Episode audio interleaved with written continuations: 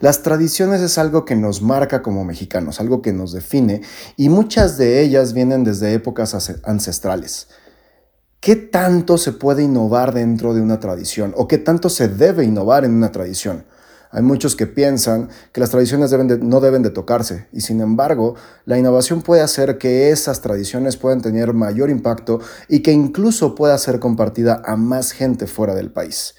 De esto y un poco más, hablando también de cultura emprendedora, estaremos platicando con Janalte Solís. Ella es una emprendedora de Piñatas to Go un concepto que justamente ha innovado en temas de una tradición tan milenaria como las piñatas. Soy Miguel Carderi, creador de Magic Innovation Model, y te doy la bienvenida a Mentes Disruptivas. Mentes Disruptivas con Miguel Carderi. Bienvenidos amigos, mi nombre es Miguel Carderi y esto es Mentes Disruptivas entrevistas, invitados especiales y todos los temas más importantes que necesitas saber para innovar en tu empresa o negocio. Síguenos en Twitter e Instagram como arroba Miguel Cardel.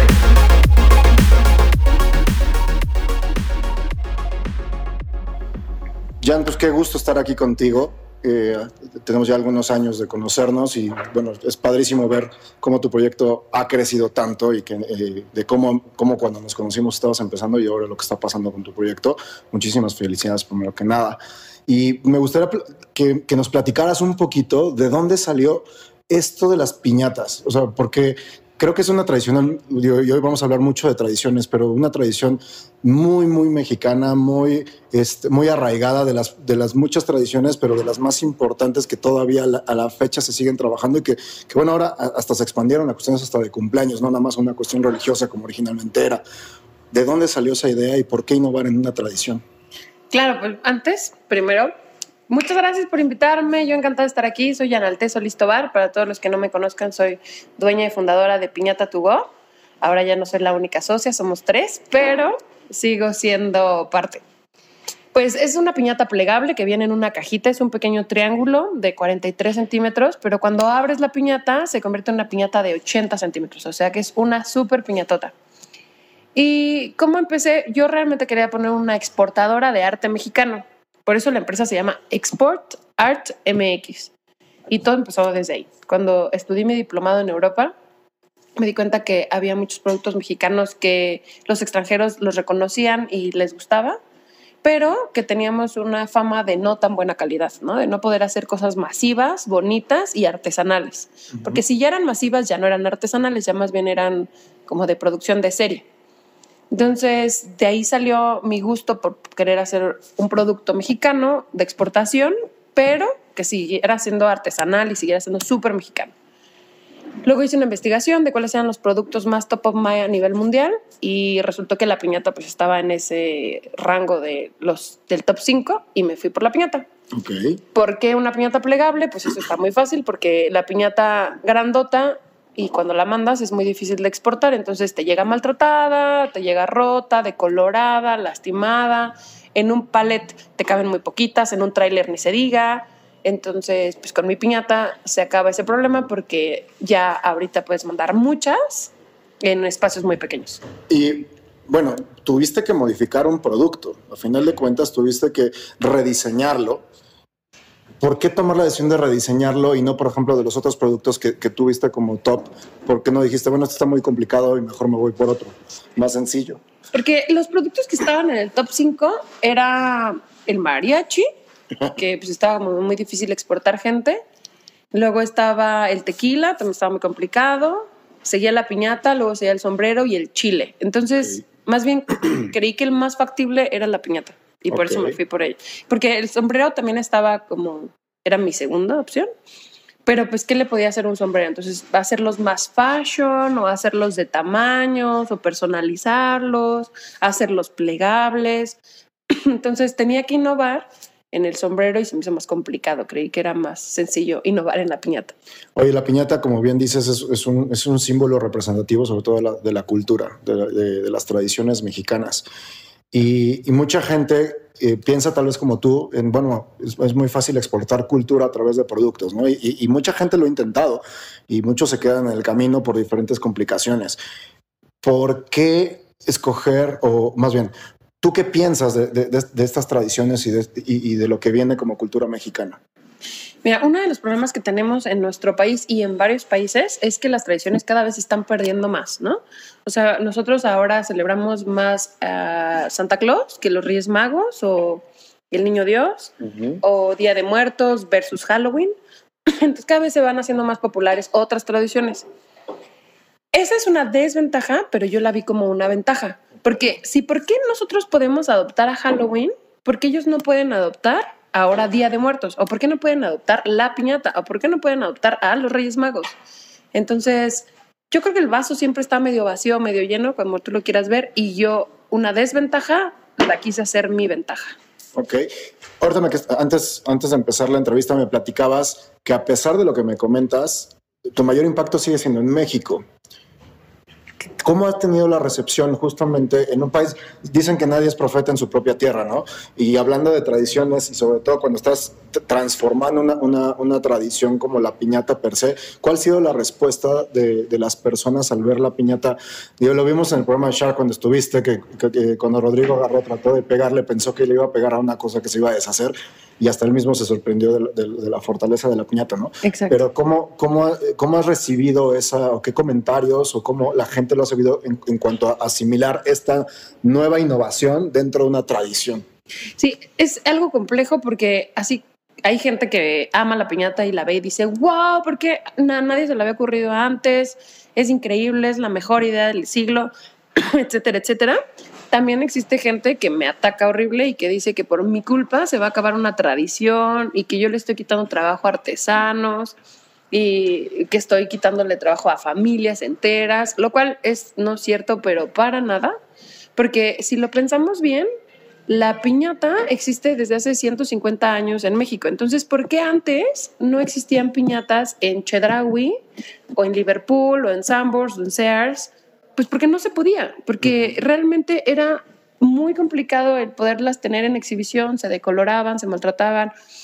Entonces, 150 años de gente que existía haciendo piñatas y no pudo venderlas a esas cadenas comerciales grandes, no fue porque yo tuviera ni más dinero, ni más contactos, ni tuviera a Rodrigo Herrera y Arturo Elías Ayuba atrás de mí como socios, porque ellos no me acompañan a las citas. Entonces, eh, no fue por eso, simplemente porque puede cumplir una necesidad que es la piñata, pero quitando todos los problemas que existían antes en, sobre, en la piñata. Sobre todo logística, ¿no? Lo que, Exacto. Lo que comentaba. Entonces, sí me atacan, hay quien me ataca mucho y dice que no, es que cómo es posible, una piñata no puede ser innovadora, entonces ya no es piñata. Me han puesto mensajes así de ya no es piñata porque pues ahora se pliega y así no son las piñatas, pero a mí me parece muy triste que se pongan desde esa perspectiva porque todo ha cambiado, todo ha modificado. Hoy en día hasta los mechudos tienen uh -huh. tecnología y los celulares han cambiado, los niños ya no son los mismos, hay sillones, ¿no?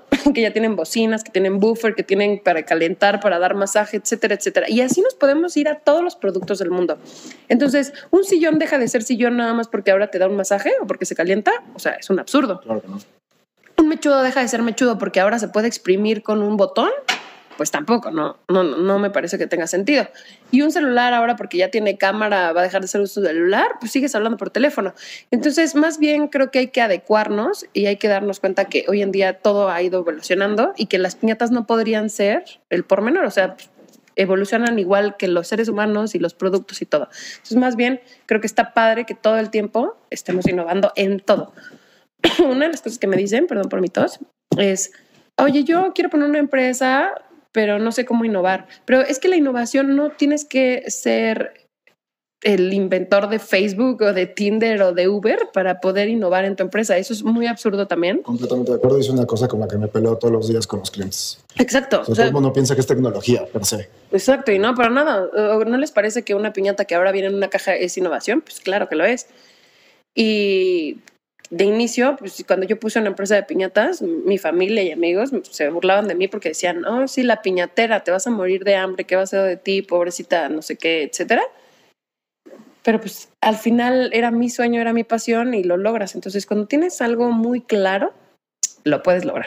Aparte, creo que eh, hablando de estas personas que, que, que, te critican o que te atacan en cuanto a, a la tradición, bueno, creo que es como un, un espacio muy, muy endeble, porque aparte la tradición no es la piñata per se, sino precisamente la esencia de la tradición es lo que permite que exista una piñata. Realmente, eh, por supuesto, los artesanos y todo es, es, muy viable, lo que, eh, muy aplaudible lo que hacen, pero algo justamente que me gusta es que hay millones de estilos de piñatas, hay millones de diseños de piñatas. Y el sol sale para todos. Y aparte, el, el diseño que tú escogiste es el tradicional. O sea, es el de la piñata como nació, con, con los picos. realmente creo que más bien lo que estás haciendo sí es innovar en la herramienta que permita que la tradición crezca.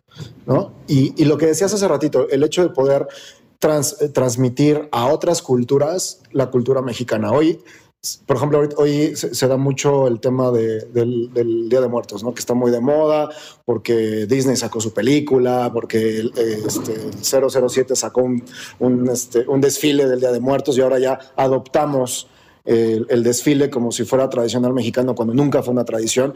Y no veo a nadie diciendo, oye, este, está mal eso porque eso lo trajeron, fue la idea de una película de Halloween, digo, de, perdón, de Hollywood y, este, y por, que está mal. Creo que todas las, herramientas que permitan que nuestra tradición crezca, es, es, es importante que, que, las, si las necesitamos adoptar, ¿por qué no? O sea, ¿cuál es el problema en esa parte? Exacto, porque la piñata, así tal cual la de barro, del, de estrella, esa no se puede exportar porque el barro tiene plomo y el plomo no, no, no está permitido exportarlo actualmente.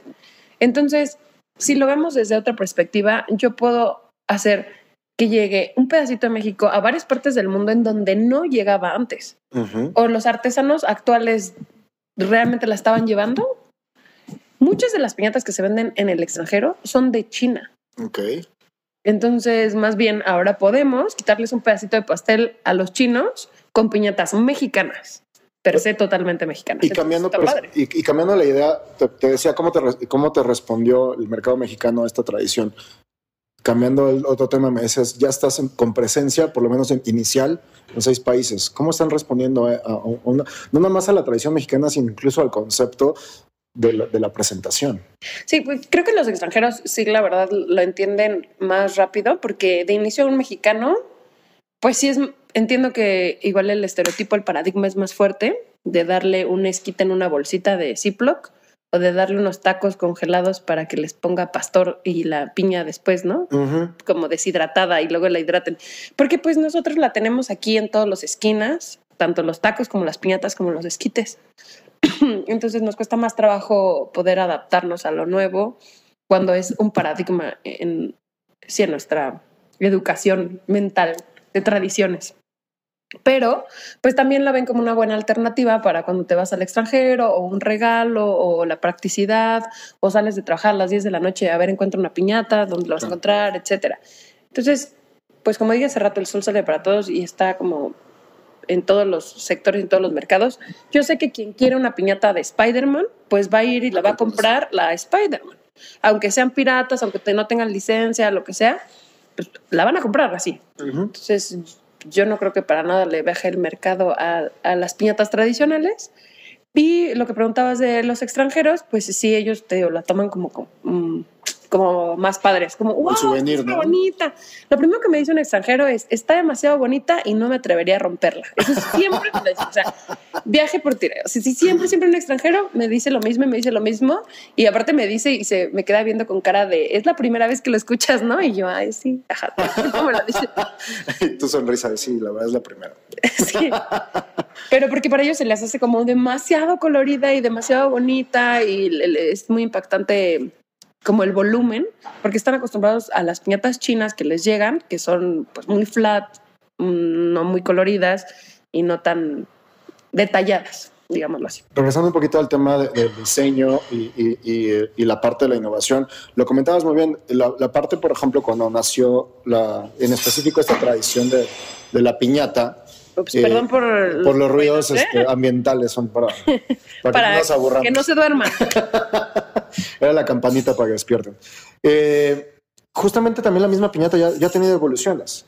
¿no? Una de, de las, de las cuales es justamente la, la desaparición del barro, no nada más por una cuestión de logística, sino hasta por una cuestión de, de, de seguridad, porque incluso hace algunos, digo, nosotros de chavos todavía nos tocó que las piñatas fueran de barro, pero después decían que era muy peligroso porque a la gente, a los niños les caía en la cabeza y que podía ser este, gente descalabrada y demás. Entonces creo que la evolución, como bien dices, de cualquier producto, de cualquier industria, es, es necesaria.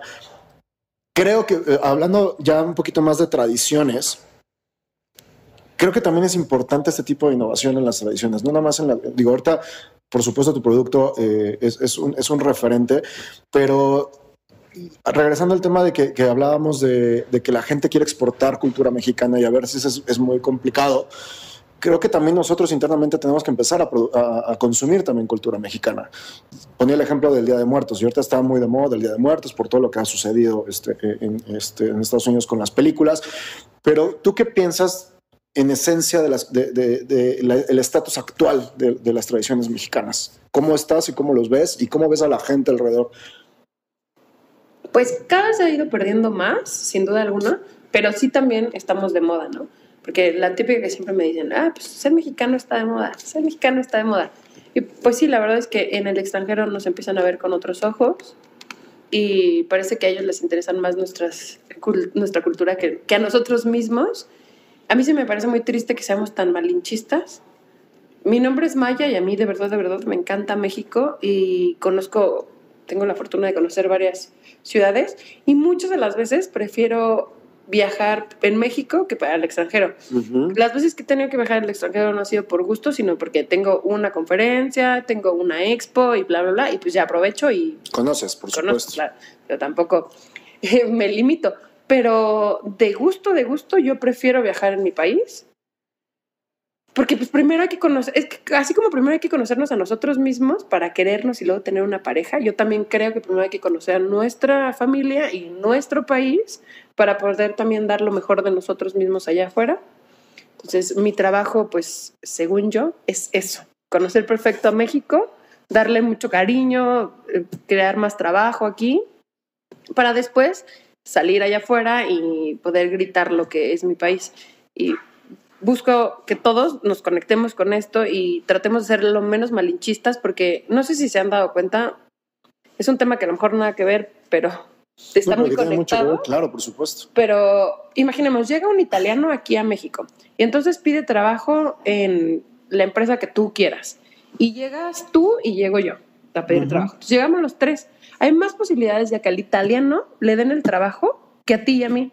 Aunque nuestros currículums sean más atractivos, más grandes, más chonchos que el de él. Y eso no pasaría en Italia. Ahora nos vamos los tres a Italia. Uh -huh. Y tú y yo tenemos chonchos nuestros currículums. Y él está un poquito más abajo. Le van a dar el trabajo a es él. Italiano. Pero uh -huh. es italiano y le van a dar el trabajo a él porque está en Italia y es italiano y punto, se acabó. Y en México pasa todo lo contrario. O sea, llega un argentino, llega un español, llega una brasileña y bye. Eh, o sea, eso está triste. Digo, está bien que acojamos a todos y de todo el mundo, pero creo que sí tenemos que ver también por nosotros mismos como lo hacen, por ejemplo, los japoneses, que los admiro muchísimo, es impresionante cómo se ayudan entre ellos. Y a mí me gustaría ver un México así. Algo que hace poco aprendí que nunca me había dado cuenta es que los extranjeros, una de las percepciones que tienen de nosotros, buenas, que de verdad nunca había analizado, es que nos ayudamos mucho entre nosotros. Uh -huh. Pero nosotros estamos tan acostumbrados a ayudarnos que no lo notamos.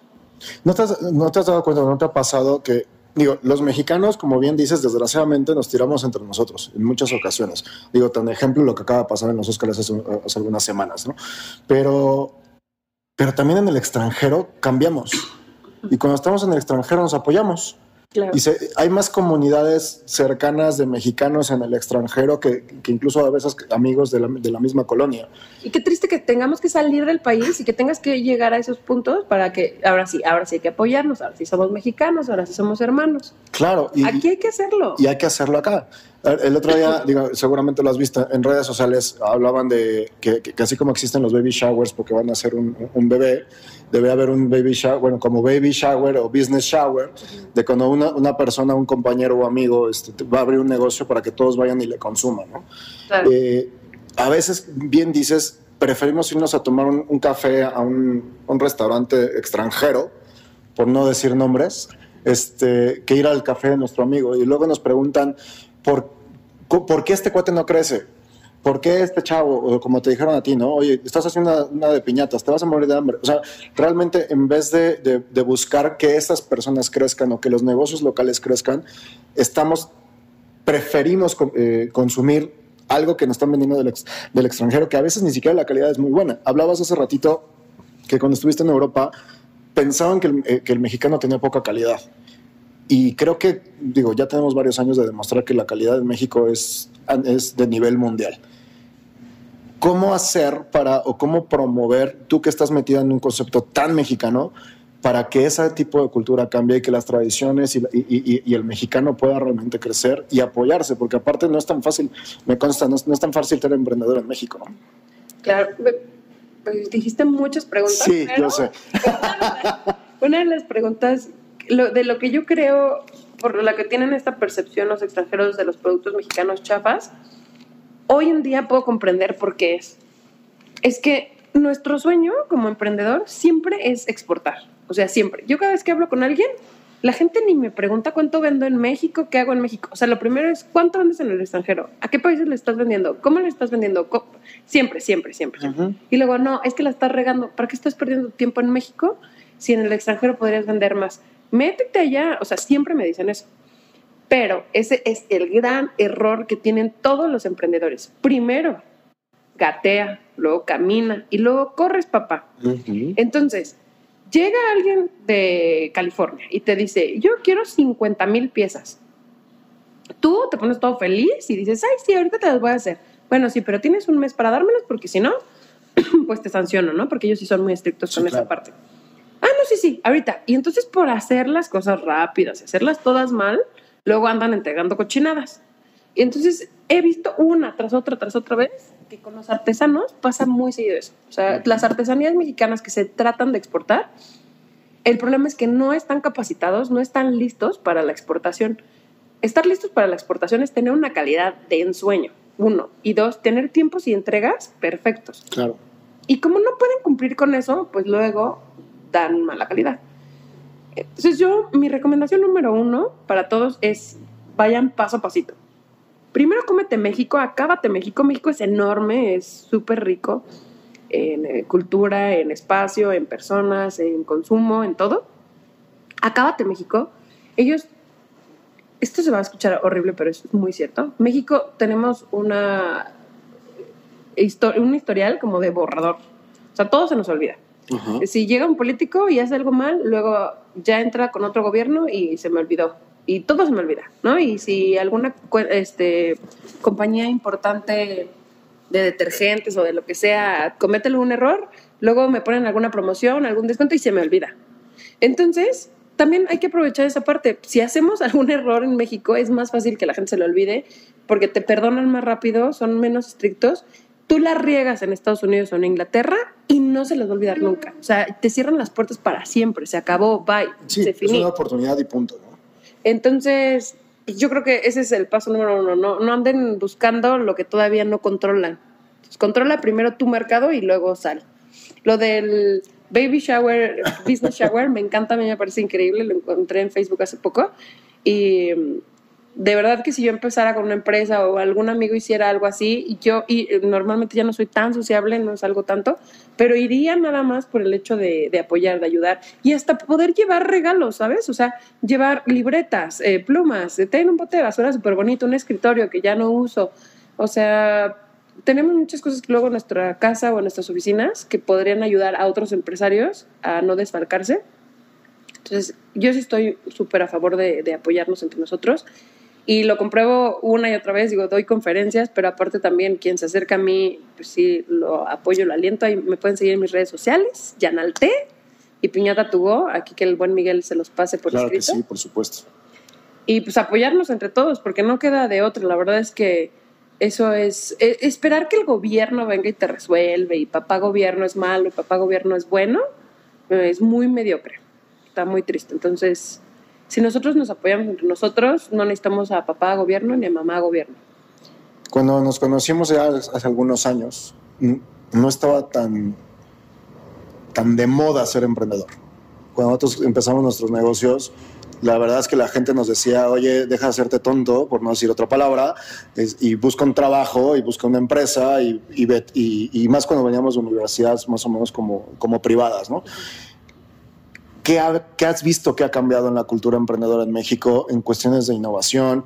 Eh, ¿Cómo ves hoy el día el mercado de, de- de emprendimiento y sobre todo a emprendedores alrededor de ti que todavía están como estancados o que todavía no se animan incluso a, a- a aventarse de, de lleno? ¿no? Wow, esas es una- son unas preguntas súper fuertes. Número uno es que sí, es verdad, ahora está muy de moda. Entonces, si eres entrepreneur, eres lo máximo, ¿no? Entonces, tu mamá y tu tía y las primas y los vecinos, ay, sí, es que Juanito es entrepreneur, es emprendedor, es empresario. Y ya, te presumen. Porque antes era más bien, ay, qué tonto eres, ¿para qué haces eso? Ya ponte a trabajar. De repente decían, eres emprendedor, nada, no estás haciendo, ya es algo productivo, ¿no? Exacto, eres sí. nini. No, no, sí, no haces nada. Y, ahora está súper de moda y es, eres wow si eres emprendedor. Pero también creo que esta moda está muy mal canalizada. Mucha gente lo está haciendo por dinero y por hacerse millonarios. Yo lo veo continuamente en mis cursos y conferencias. Y pues por ahí no va la onda, porque ser empresario yo creo que es lo más deplorable del mundo al principio. O sea, es ser pobre, es comer atún, es eh, lavar carros si es necesario.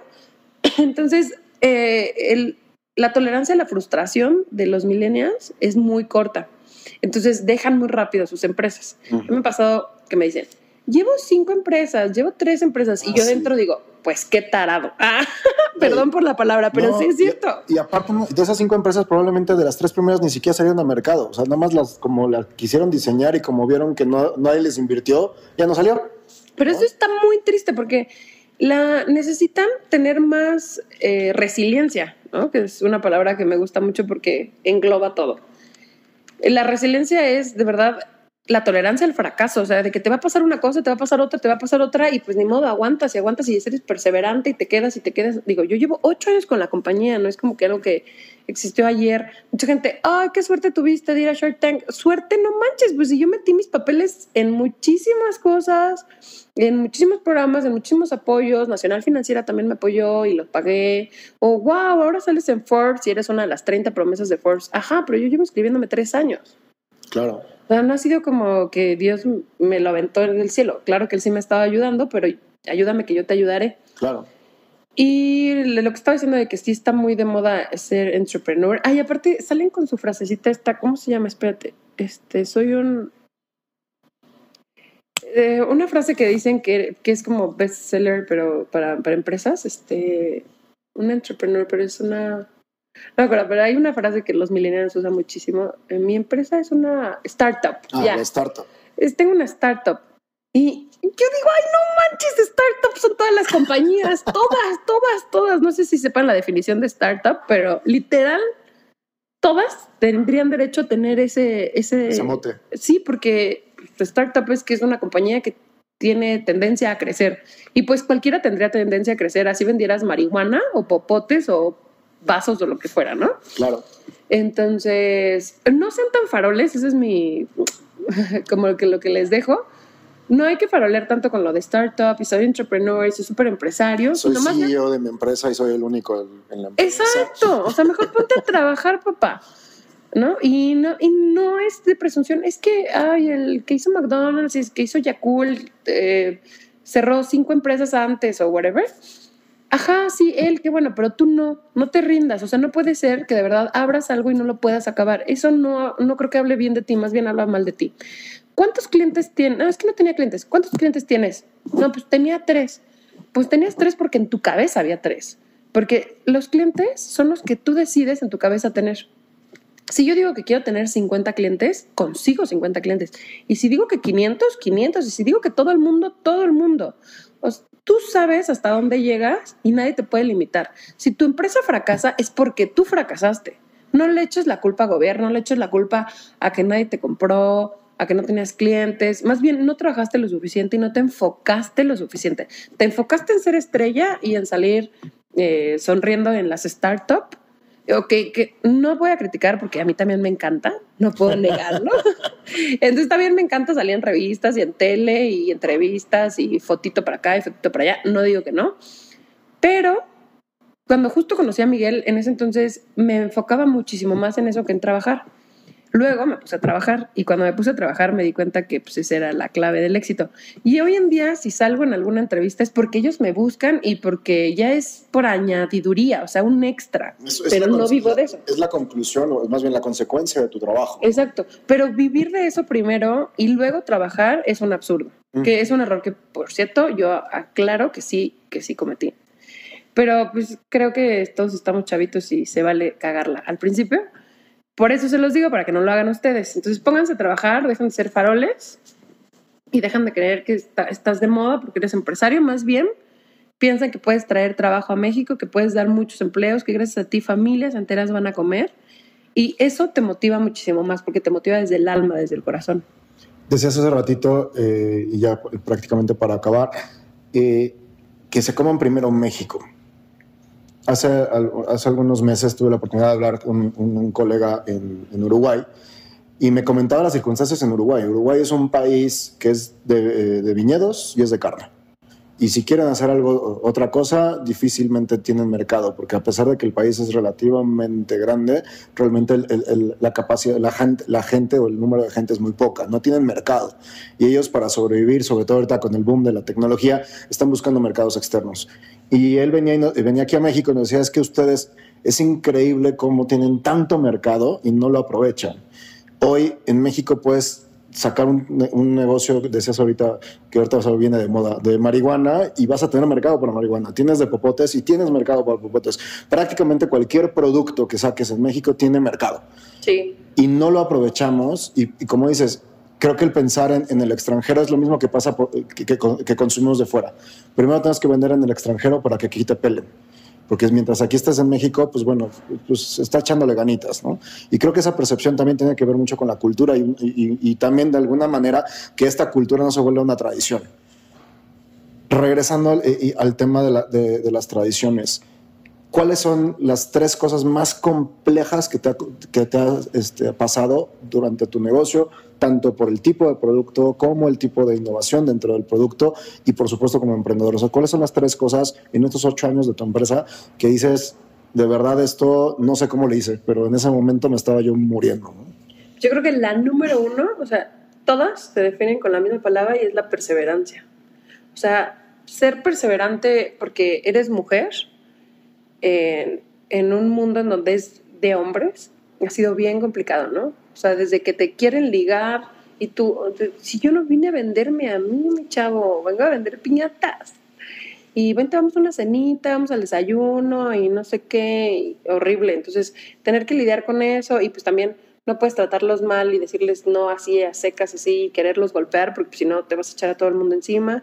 Entonces, poder tener la tolerancia y la perseverancia de aguantar humillaciones incluso, ¿no? Eh, de empresarios y empresarias, de compradoras mujeres, que entre nosotras creo que somos peores. O sea, si tienes que lidiar con los hombres, pues lidiar con las mujeres es mucho más complicado. Entonces, la verdad es que ser mujer pues, se complica. Y luego ser joven se complica también. Esa es la segunda. Entonces, eh, el título era perseverancia, ¿no? El uno era mujer, el dos es ser joven, porque ser joven también la gente no confía en ti, no cree que lo puedas hacer. A mí me pasa súper seguido que me intentan chamaquear. Ay, sí, yo voy a mandarte, voy a llevarte, voy a subirte, te voy a... Y yo, ajá, ya conozco, y la compradora se llama fulana y él no es que me engano y eh, así puedes hacerlo. Y cuando digo todo, es como, wow, ella sí sabe, porque creen que no sé, porque estoy chiquita, pero pues chiquita para qué. Claro. Entonces podemos eh, lograrlo. Y pues ya la tercera es definitivamente, bueno, en la, en, la, en la dos, que es joven, también ahí habría una subclave, que sería ignorancia y um, falta de callo, ¿no? Falta de, de, malicia, ¿no? Porque luego eres muy buena gente o si no, no, piensas que todo en la vida es el extranjero, exportar, en lo que les dije hace rato, o todo es la fama, o todo es el dinero, entonces todo eso te va restando y te va restando. Y el tercer punto es eh, a mí misma, que me fui perdiendo cada vez más y me fui perdiendo cada vez más y me estoy reencontrando hace poco para acá, porque había tanto trabajo y todo era trabajo y todo era trabajo y todo era trabajo y todo era buscar más clientes y hablar de clientes. Y entonces cenabas conmigo y yo hablaba de trabajo. Y cenabas conmigo y también. Y mi familia ya no me veía, creían que ya se me había subido la Fama, es la fama. Y cero no era eso, sino que más bien estaba muy clavada con mi trabajo. Y mis amigos, bueno, ni se digan porque nunca los veo. Eh, entonces empecé a perderme, creo que en el abismo del trabajo. y ese es el tercer punto, ¿no? Eso también ha sido complicado, pero creo que eso te das cuenta que es complicado hasta después de unos años o después de unos meses, que dices, ay, ¿dónde estaba yo? ¿Cómo me llamaba? ¿Qué me gusta de comer? Y, y ya. Pero bueno, en fin, por eso es que les recomiendo que también mediten y lean. Equilibren un poquito la vida. Exacto, que tengan un poco de espíritu, mente, corazón, cuerpo. Que, Que soy, que soy muy romántico, pero es real. ¿no? Si no estás equilibrado sí. en todo, terminas tronando. Lo, lo he escuchado como 120 mil veces y seguro ustedes también me van a tirar por como de loca porque yo lo escuché mil veces y las mil veces dije, ajá, sí. Es más, una de las veces Rodrigo Herrera me lo dijo, que aquí tengo al lado de mí y le consta a Miguel un ponche de libros que me mandó él de regalo con su tarjeta y me dijo que tenía que tener equilibrio porque no todo podía ser trabajo y ventas. Y según yo me lo dijo porque estaba gorda, entonces bajé de peso. Y ya bajé de peso y él estaba muy feliz y me dijo, eh, te ves súper bien, bien fit. Pero no me di cuenta que, o sea, no, pues para nada es nada más el peso y vender. Pues también está mi espíritu y mi mente, que eso donde lo dejamos, mi corazón. Y ahorita ya estoy en versión más zen, Zen. y más equilibrada. E intento meditar. No, no es que soy la más buena del mundo, pero bueno, voy a cursos, ya empiezo a leer y escribir, a decir afirmaciones. Ok. Y eso, eso me hace bien. Entonces creo que ese es el tercer punto, que es el equilibrio contigo misma. Y la perseverancia en Bueno, los eso tres, ¿no? que es- la perseverancia en, en equilibrio de ti mismo es bien difícil, creo que es más difícil que todo, lo antes mencionado, porque pues tener perseverancia en ventas, pues claro, porque si no te mueres de hambre, hello. Y tener perseverancia en, no sé, cualquier otra cosa, pues es como, es necesario, pero tener perseverancia en ti mismo para meditar y para encontrarte, si no lo haces no pasa nada. Eso crees. De acuerdo. Por último, ya para, para despedirnos, Jan, muchísimas gracias por habernos recibido. ¿Por qué es importante innovar? Pues porque es muy mediocre, ya sé que esa palabra ya la he hecho como tres veces hoy, pero es muy mediocre quedarte siempre en lo mismo. O sea, hasta innovar en mi manera de actuar con mi familia, en la manera de leer, en la manera de tener mi closet. Ahora lo, lo arreglo diferente. Eh, en la manera de comer, en la man- o sea, siempre hay que estar innovando porque está muy aburrido estar siempre lo mismo, lo mismo, lo mismo. Entonces, ¿por qué si siempre hay que innovar en nosotros mismos, no innovar en nuestras empresas, en nuestros productos? Eh, yo recomiendo mucho el Océano Azul y el Océano Rojo, eh, un super librazo. Y si tú tienes algo que no tiene el vecino, así seas llantero, o sea, vendes llantas, y estás en una calle en donde todos venden llantas, todos, toda la calle. Pero de repente tú pones esta onda de un silloncito súper padre y limpiecito, bonito, un área nice, y pones wifi, y ahí pones agua, un bebedero. Entonces, hiciste algo pequeñito, pero hiciste una innovación en algo que En es algo normal. Y al momento de tener esa innovación, tú vas a tener más clientes que los demás porque la gente pues, prefiere sentarse en un sillón limpio que sentarse encima de las llantas. Y tener wifi y estar esperando viendo videos en YouTube que estarte picando los ojos mientras te cambian la llanta. Por dar un ejemplo, ¿no? Claro. Pero como O sea, ese son miles. En tu punto de vista, es obligatorio. Es obligatorio innovar. Siempre hay que innovar. Porque si vas innovando, vas cambiando, pues ahora sí que como el, el cosmos. Y entonces puedes darle un giro. No puedes esperar resultados diferentes si estás haciendo lo mismo que los demás. O sea, es absurdo. No, no tiene sentido. Vas a tener resultados diferentes si haces cosas diferentes. Perfecto. Pues muchísimas gracias, Jan. No. Muchas gracias por haber escuchado este episodio. Si te gustó, no olvides calificarnos y seguirnos en iTunes y seguirnos en Spotify. Recuerda visitar miguelcarderi.com para que estés actualizado de las mejores noticias de innovación y estar al pendiente de los siguientes programas. Soy Miguel Carderi y nos vemos la próxima semana.